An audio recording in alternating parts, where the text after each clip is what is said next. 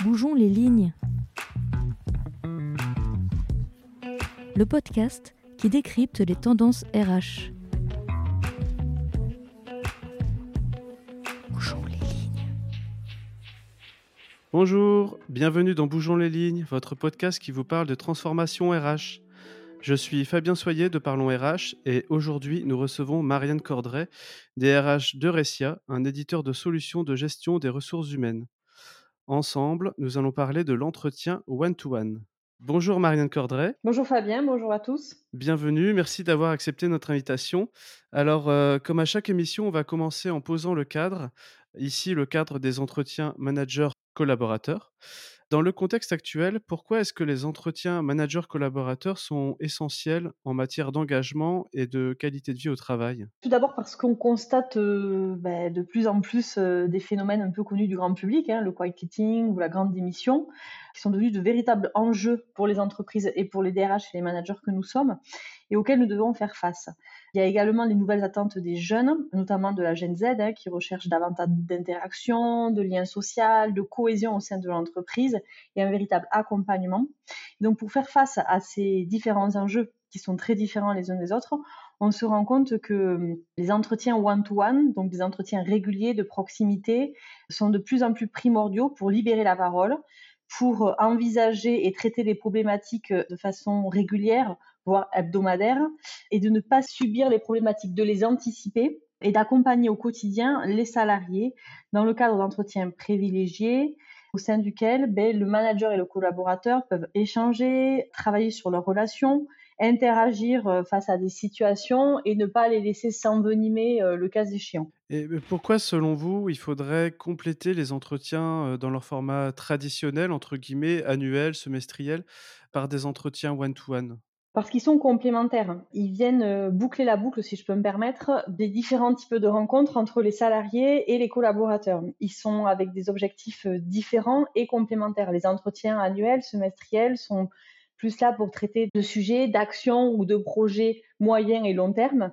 Et puis également euh, parler des projets moyens et long terme en termes de carrière, en termes de formation que le collaborateur et que le manager peuvent envisager alors que l'entretien one-to-one est davantage là pour être un outil agile et traiter de problématiques qui sont euh, présentes, qui sont rapides et faciles à, aborder et qui ne peuvent pas attendre ce type d'entretien un peu plus classique ou traditionnel.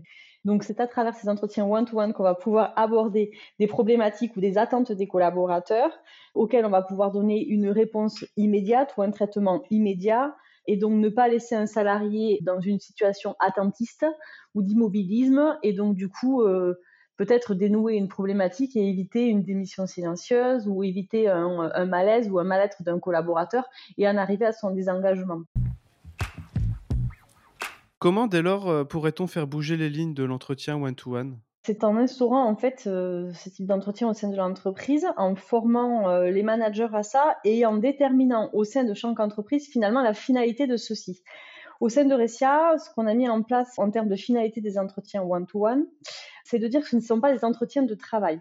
C'est un échange privilégié en termes de temps et de lieu, c'est important, qui se veut réactif et interactif. C'est un échange aussi qui doit être fait dans le respect des valeurs de l'entreprise qui doit véhiculer les valeurs ou la culture de l'entreprise. Nous, on a recommandé en termes de périodicité qu'il soit fait de façon hebdomadaire ou bimensuelle au plus tard. Ce sont des entretiens qui peuvent être faits à la demande du manager, planifiés par le manager, ou à la demande du collaborateur si le cas échéant ou si c'est une demande du collaborateur. Les types de sujets à aborder, le premier et le plus important, c'est prendre le pouls, si je peux me permettre l'expression, du salarié ou de l'équipe du salarié c'est de faire un feedback également sur les faits marquants depuis le dernier entretien one-to-one qu'il y a eu. Et c'est également d'évaluer la charge du travail du salarié et de l'équipe et la revoir le cas échéant. Quelle est la place euh, des émotions dans ces entretiens one-to-one? Elle est importante puisque du coup, euh, on se rend compte que dans un premier temps, quand on demande, quand on fait un feedback à un collaborateur ou qu'on lui demande comment il se sent et quelle est euh, son sentiment euh, et son engagement dans l'entreprise, on reçoit beaucoup euh, d'émotions dans un premier temps parce qu'il est difficile dans un premier temps pour le collaborateur et même pour le manager d'appréhender finalement la, les explications de pourquoi euh, il est dans telle ou telle situation. Donc, la place des émotions est importante. Donc, c'est important pour nous et que les managers soient parés à ça et qu'ils soient formés à la gestion justement tout ce qu'on appelle l'intelligence relationnelle. Nous, on a mis en place la culture OSBD au sein de l'entreprise. Voilà, on a nos managers qui sont formés à ça. La culture OSBD, c'est une, façon euh, finalement d'appréhender la relation à l'autre en étant dans l'observation, le sentiment, le besoin et la demande. C'est une forme de communication non violente et de ne pas être sur des accusations, mais juste sur de l'expression de ce qu'on ressent et de ce qu'on attend et de quels étaient nos besoins et notre demande. Voilà, et de faire part d'observation et non d'accusation. Donc la place des sentiments est très importante et des émotions également. Donc euh, il faut en parler, il ne faut pas les mettre de côté. Il faut parler également du vécu, d'un ressenti professionnel et personnel du collaborateur et du manager et y répondre. Il ne faut pas les mettre de côté et euh, ne pas les traiter. C'est important et c'est ça qui va faire en sorte que le collaborateur reste engagé ou s'engage dans l'entreprise et l'aventure de l'entreprise. Finalement, est-ce que vous voyez des points de vigilance à avoir vis-à-vis des managers, mais aussi des collaborateurs? Oui, vis-à-vis des managers. Leur, euh, leur grande crainte, et ce qui pourrait être un frein des managers, c'est effectivement de n'être pas assez paré pour répondre aux interrogations ou aux attentes du collaborateur et de se voir reporter d'une semaine à l'autre ou d'un mois à l'autre des mêmes problématiques et de ne savoir pas les gérer. Ça, c'est un point de vigilance à avoir et c'est un accompagnement des managers et donc euh, d'être vraiment présent pour les managers face à ça. Il faut faire en sorte que l'entretien et leur expliquer que l'entretien soit gagnant-gagnant. Il y a aussi un point de vigilance à avoir des managers, c'est que l'entretien one-to-one ne se transforme pas en simple réunion de travail. Ça, c'est une déformation qu'ils ont souvent. On est obligé de leur rappeler l'objectif de l'entretien one-to-one et finalement de leur rappeler que ce n'est pas une réunion où on traite opérationnellement les sujets. On vient travailler le bien-être du collaborateur, comment il se sent, les problématiques rencontrées, ses succès, ses points forts et l'avancement. Mais les réunions de travail se font en parallèle, pas à ce moment-là, parce que sinon on peut passer à côté d'une problématique où voilà, c'est justement euh, source de tension ou de problématique.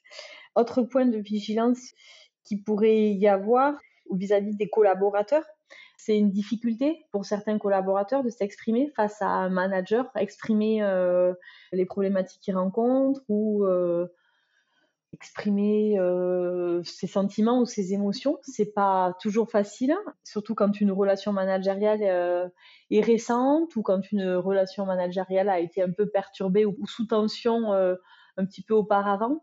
Donc ça, c'est une vraie vigilance à avoir. C'est un véritable accompagnement quand on a compris qu'il y avait des problématiques ou des, des points de tension entre un collaborateur et un manager. Voilà, charge à nous d'accompagner le manager et ou le collaborateur à la tenue des entretiens pour que la, parole puisse être libérée et exprimée facilement. Eh bien, merci beaucoup Marianne. Merci Fabien. Vous étiez donc l'invité de Bougeons les lignes. À très bientôt pour de nouvelles transformations RH. Vous venez d'écouter Bougeons les lignes, un podcast de Parlons RH, disponible sur toutes les plateformes de podcast. Et si cet épisode vous a plu, n'hésitez pas à en parler autour de vous. À bientôt.